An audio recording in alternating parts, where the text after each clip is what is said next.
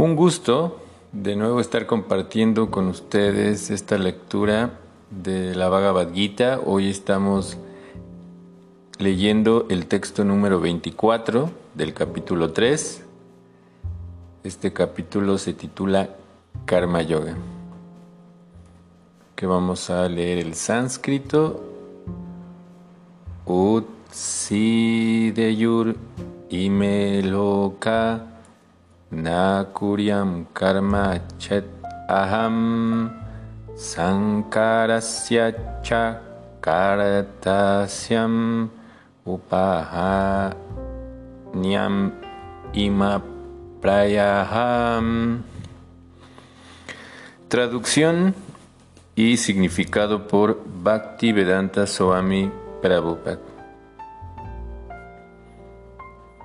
Si yo no ejecutara deberes prescritos, todos estos mundos se irían a la ruina.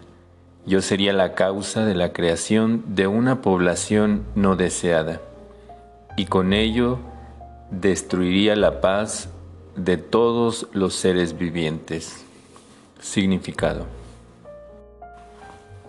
Varna Sankara es una población no deseada que perturba la paz de la sociedad en general. Con el fin de impedir ese disturbio social, existen reglas y regulaciones prescritas, mediante las cuales la población puede alcanzar la paz automáticamente y organizarse para el progreso espiritual en la vida. Como es natural, cuando el Señor Krishna desciende, se ocupa de esas reglas y regulaciones, con el fin de mantener el prestigio y, poner de manifiesto la necesidad de esas importantes funciones. El Señor es el Padre de todas las entidades vivientes y si éstas se desencaminan, la responsabilidad recae indirectamente sobre él. En consecuencia, cuando quiera que haya un descuido general de los principios regulativos, el propio Señor desciende y corrige a la sociedad. Sin embargo, hemos de notar con cuidado que, aunque tenemos que seguir los pasos del Señor, aún así debemos recordar que no podemos imitarlo. No es lo mismo seguir que imitar. No podemos imitar al Señor y levantar la colina Govardhan, tal como el Señor lo hizo en su niñez. Eso es imposible para cualquier ser humano. Tenemos que seguir sus instrucciones, pero no debemos tratar de imitarlo en ningún momento. El Srimad Bhagavatam 10 punto 33, punto 30, 31 afirma. Na itat samachare yatu manasapihi ani shwaraha vinasyati acharan maudyat yatarudro dijambisham Ishwaranam Vachasatyam Tata Ivacharitam Kwachit Tesham Yatswa Vacho Yuktam Buddhimamstat Samacharet Uno simplemente debe seguir las instrucciones del Señor y sus sirvientes apoderados. Todas sus instrucciones son buenas para nosotros y cualquier persona inteligente las llevará a cabo tal como se indican. No obstante, uno debe de cuidarse de imitar las acciones de ellos. Uno no debe tratar de beber el océano de veneno, imitando al Señor Shiva. Siempre debemos considerar que la posición de los Ishwaras o aquellos que de hecho pueden controlar los movimientos del Sol y la Luna, es superior. Si no se tiene un poder tal, no se puede imitar a los Ishwaras, los cuales son superpoderosos. El señor Shiva bebió todo un océano de veneno, pero si un hombre común y corriente tratara de beber siquiera una gota de ese veneno, moriría. Hay muchos pseudodevotos del señor Shiva que quieren entregarse a fumar ganja, marihuana y otras drogas semejantes similares, olvidando que al imitar así los actos del señor Shiva están pidiéndole a la muerte que se les acerque. De igual manera, hay algunos pseudo devotos del señor Krishna que prefieren imitar al Señor en su rasa lila o danza del amor olvidando que son incapaces de levantar la colina Govardhan. Luego es mejor que uno no trate de imitar a los poderosos, sino que simplemente siga sus instrucciones, ni tampoco debe uno tratar de ocupar sus posiciones sin tener la aptitud para ello. Hay muchísimas encarnaciones de Dios sin el poder del Señor Supremo.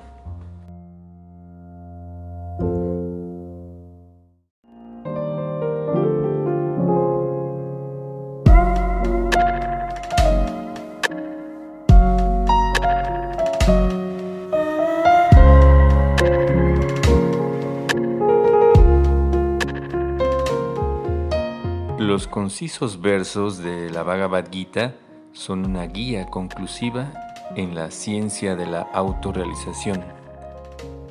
A lo largo de milenios, la Gita ha proporcionado respuestas para grandes sabios sobre temas de gran valor para la humanidad. Bienvenidos, bienvenidas a Bhagavad Gita para principiantes. Mi nombre es Vanamali estaré acompañándoles en la lectura de este maravilloso libro.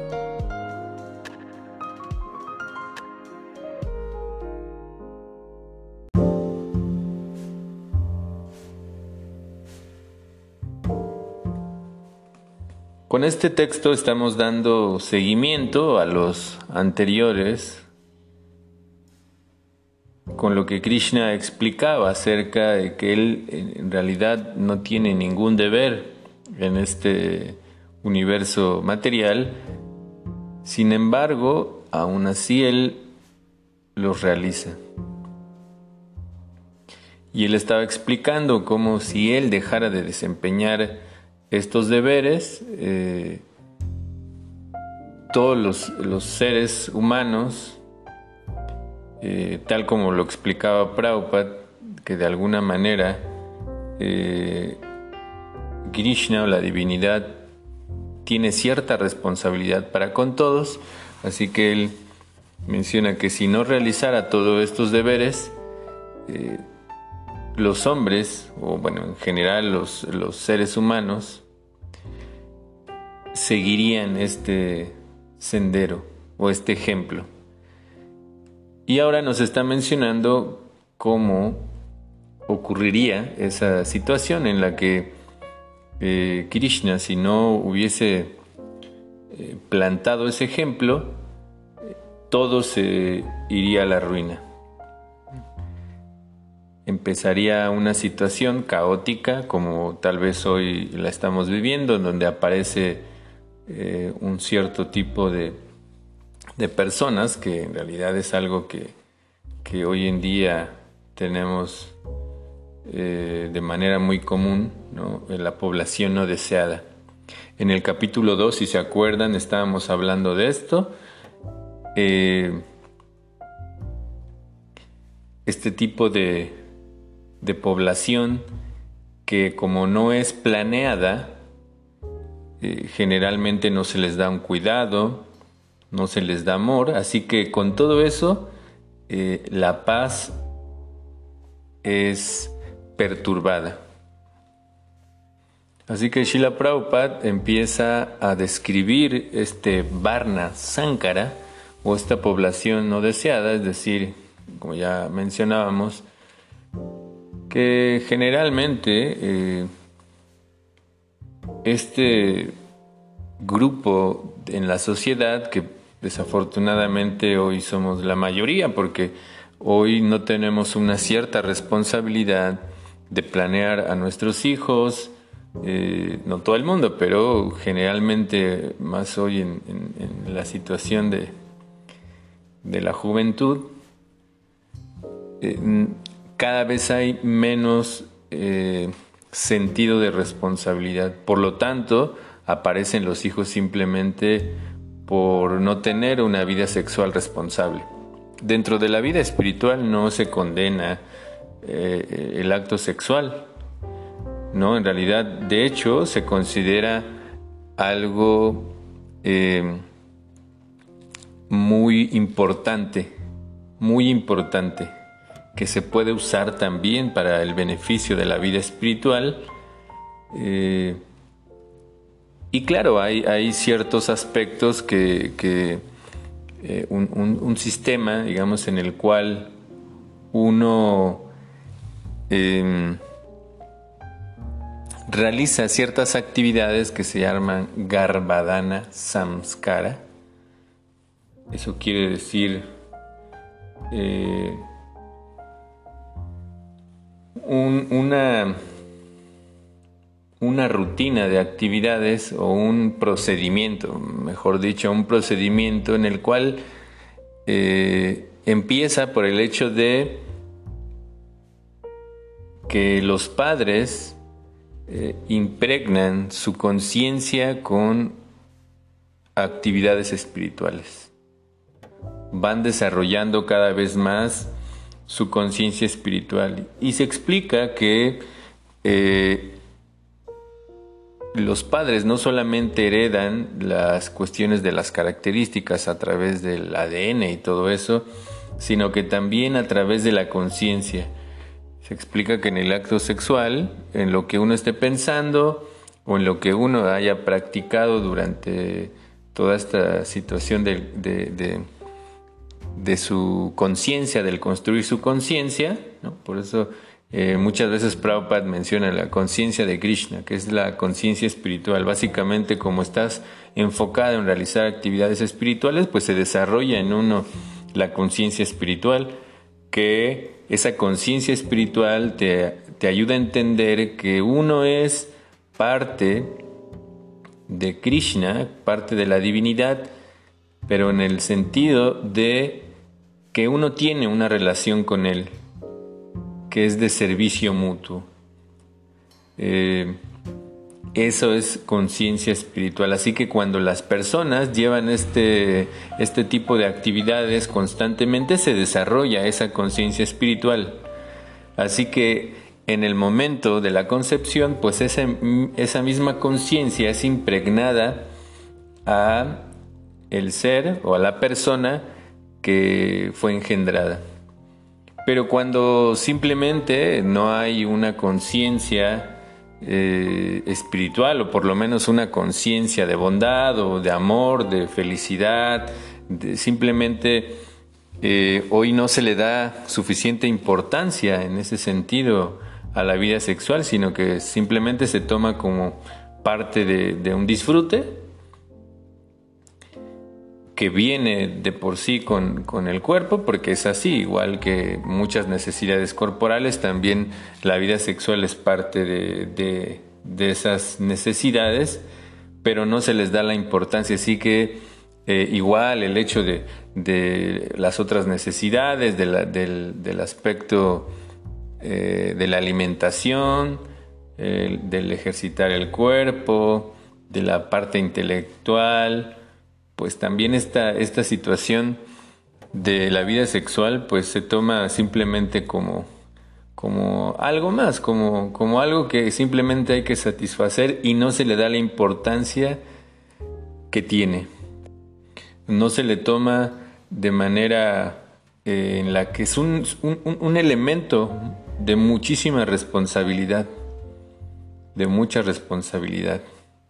Así que como nosotros ahora no estamos muy preparados para darle el valor suficiente a la vida sexual, pues aparecen todo este tipo de, de personas que si uno lo ve, como hablamos en, esta, en aquella ocasión acerca de que simplemente la pareja sale embarazada cuando por ahí todavía el hombre tiene cierta responsabilidad, eh, se hace cargo, pero finalmente también la madre, como no es alguien que, que, que que lo haya deseado así como tal, ¿no? El hecho de, quedar embarazada, o no es algo planeado, pues simplemente el niño o, la niña o la persona crece sin ningún tipo de educación, ni siquiera con elementos básicos de amor, de, de, de apreciación.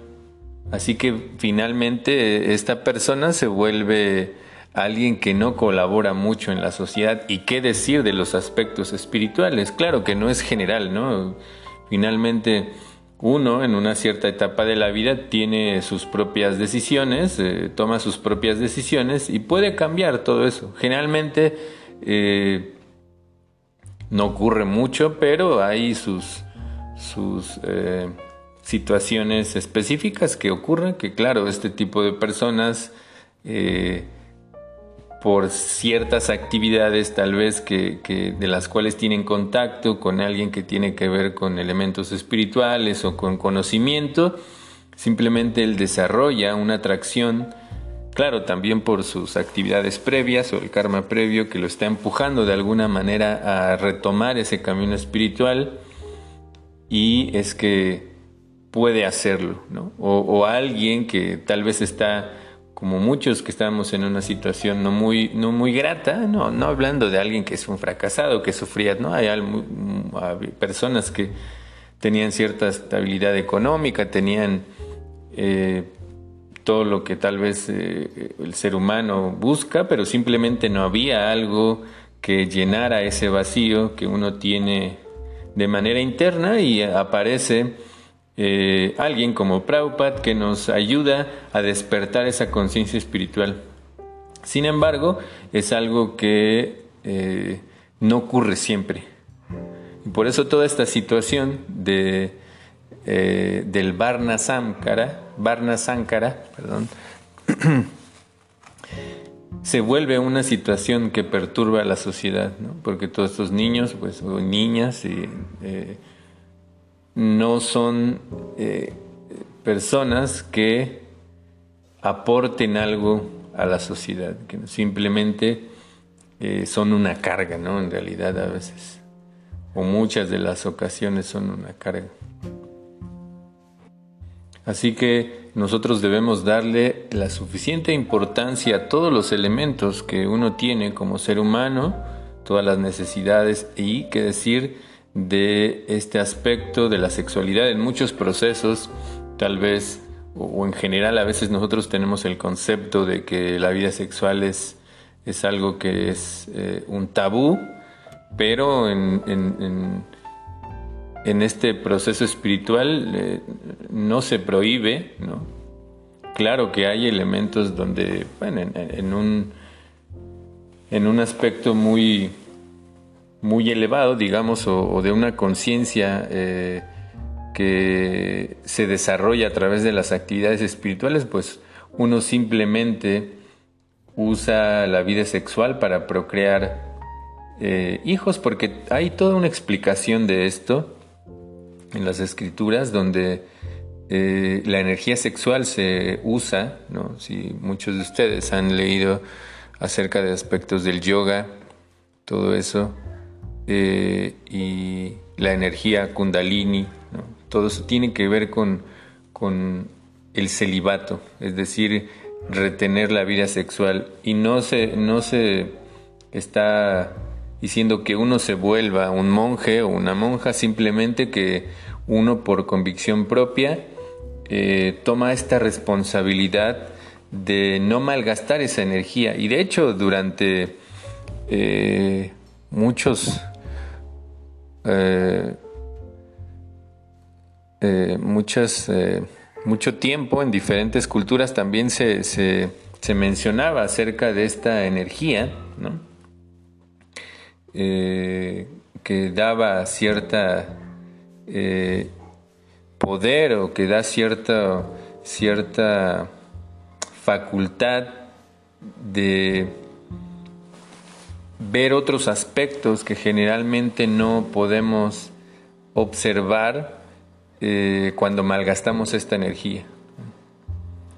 Así que es muy importante eh, esta energía, esta energía que nos ayuda también a desarrollar aspectos del entendimiento espiritual. Y claro, también no se, no se hace menos a las personas que, podemos llevar una vida eh, regulada con, nuestra pareja. Eso sí, también es una parte importante de, de respeto hacia uno mismo y hacia las demás personas. Hoy en día se habla mucho acerca de eso, eh, de esta situación de, la vida sexual como algo que simplemente es por un elemento de disfrute. Y está bien en un sentido, porque es, es, un, es una necesidad del cuerpo por ponerle eh, por decir algo pero para alguien que está buscando desarrollar elementos de conciencia más limpia, de conciencia eh, espiritual, uno tiene que valorar muchísimo esa energía. Mucho. Y eso viene desde nuestros tratos, porque eh, la vida sexual no es solamente el acto físico, sino también desde el elemento de lo que nosotros estamos buscando en las otras personas. Simplemente nos acercamos porque queremos que nos satisfagan una necesidad física o emocional, o estamos acercándonos a los demás para compartir, para crecer juntos. Ese es el sentido de, de la pareja. Y también ese es el sentido de el aspecto sexual según eh, lo que enseñan las escrituras védicas, ir más allá de cuestiones solamente físicas, porque al final también, incluso si nos si vamos ¿no? con, con esta cuestión de solamente la atracción y el disfrute, en realidad eso es, va a ser momentáneo. Al principio, en realidad, la mayoría nos eh, formamos una pareja porque la otra persona te atrae físicamente muchísimo y tal vez puedes tener eh, vida sexual con la persona, pero va a llegar un momento en que eso también eh, va a pasar a segundo plano. Porque todo en este mundo tiene un cierto límite de satisfacción. De hecho, hace un tiempo estaba eh, viendo un documental acerca de todos estos elementos de la vida sexual y hablaban de entre toda esta variedad de situaciones de la vida sexual de la pornografía. Y mencionaban esto específicamente que tal vez una persona pueda, eh, ¿cómo es la palabra? Excitarse o, sí, excitarse viendo eh, la, misma fotografía o el mismo video durante cinco o seis ocasiones, Pero tiene que ir aumentando el nivel de, o ir cambiando estos elementos, ¿no? Para volver a sentir. Así que eh, igual cuando uno come, ¿no? Uno no puede comer eh, durante un año la misma cosa porque no, ya no hay una situación de satisfacción. Hablando de la satisfacción, claro, se puede comer cuando uno lo hace tal vez por salud. Es la misma situación, el mismo elemento que eh, seguramente, pues muchos que, tal vez llevamos muchos años con la pareja, podemos entender que hay algo más que toda la cuestión física, de, de, compartir con la persona algo interno, más allá de los aspectos físicos. Y es ahí donde hoy en día, pues simplemente las parejas, cuando ya no existe esa satisfacción mutua de los aspectos físicos o emocionales, ¿no? Más físicos, emocionales, pues sé que nos conecta un poco más, pero más allá de todo eso, Más allá, eh, debemos de descubrir una conexión espiritual que es lo que nos va a mantener y que lo que ha mantenido a, muchas parejas en, generaciones anteriores, donde existe este amor espiritual o conexión espiritual quiere decir servir a la otra persona sin ningún interés más que el hecho de, hacer feliz a la otra persona. Y más cuando se tiene, se, entiende que la otra persona también es eh, parte de la divinidad, que es, es, es también un alma, y que los dos estamos caminando en el proceso de la vida espiritual y que compartimos este camino y que nos estamos ayudando mutuamente en ese proceso. Y ahí sigue la otra etapa. Hay diferentes etapas dentro de, de eh, toda la cuestión de la pareja, del matrimonio, como decía al principio, esta cuestión de la atracción física, luego viene la cuestión de, del compartir la situación sentimental, después así por etapas, todas esas etapas. Pero finalmente eh, debemos de llegar a este punto, aunque hoy en día no se toman en, en cuenta estas etapas, sino que simplemente cuando no hay una satisfacción física, rompemos eso. Así que, y eso tiene que ver también con, con la cuestión de eh, qué tanto estamos nosotros o qué estamos buscando en las personas. Así que es bastante importante este punto. Y en realidad en, todo este conocimiento de, eh, la Bhagavad Gita, no... Eh, claro que hay, hay monjes y hay monjas, pero también, eh, como mencionaba, la vida sexual se puede usar para procrear hijos conscientes de Dios, conscientes de Krishna, que tengan una conciencia espiritual. Ese es eso también se puede, se puede usar. Las personas se pueden casar, ¿no? No, no, no, no necesariamente uno tiene que volverse, como menciona un monje una monja, sino que uno puede vivir con su pareja y eh, criar hijos en conciencia espiritual.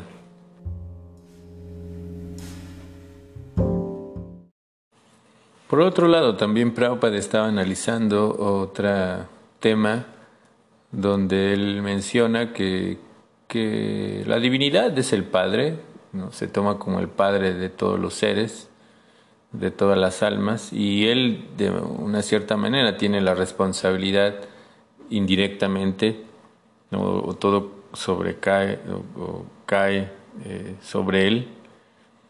Así que el descuido de estas actividades ejemplares eh, también se toma, ¿no? Por eso incluso en la Bhagavad Gita más adelante él dice que él aparece para restablecer los principios espirituales, ¿no?